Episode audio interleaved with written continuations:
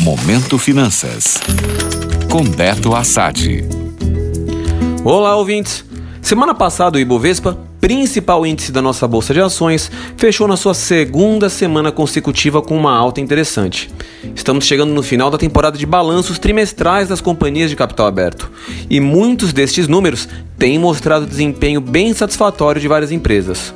Se levarmos em conta tudo o que aconteceu no ano, como coronavírus, disputas comerciais entre países e uma situação política muito complexa, que até o momento inviabiliza as reformas necessárias para nossa economia entrar nos trilhos, o desempenho da renda variável poderia ser muito pior.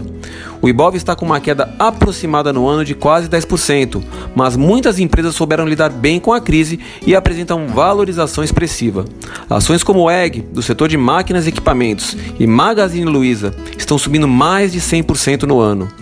Outras ações também mostram ótimo desempenho, como a Via Varejo e a Marfrig, que estão subindo entre 50% e 60% no ano. Além disso, uma outra grande quantidade de ações está se valorizando acima de 10% neste emblemático 2020.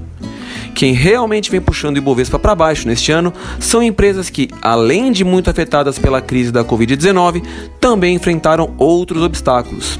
É o caso das empresas aéreas, do setor de turismo e também do setor de bancos, que possui grande participação no índice.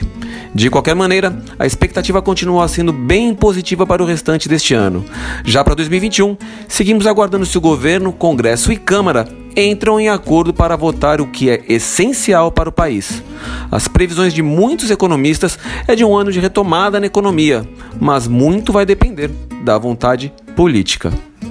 Gostou? Para saber mais sobre o mercado financeiro, acesse meu Instagram, beto.assad. Até a próxima!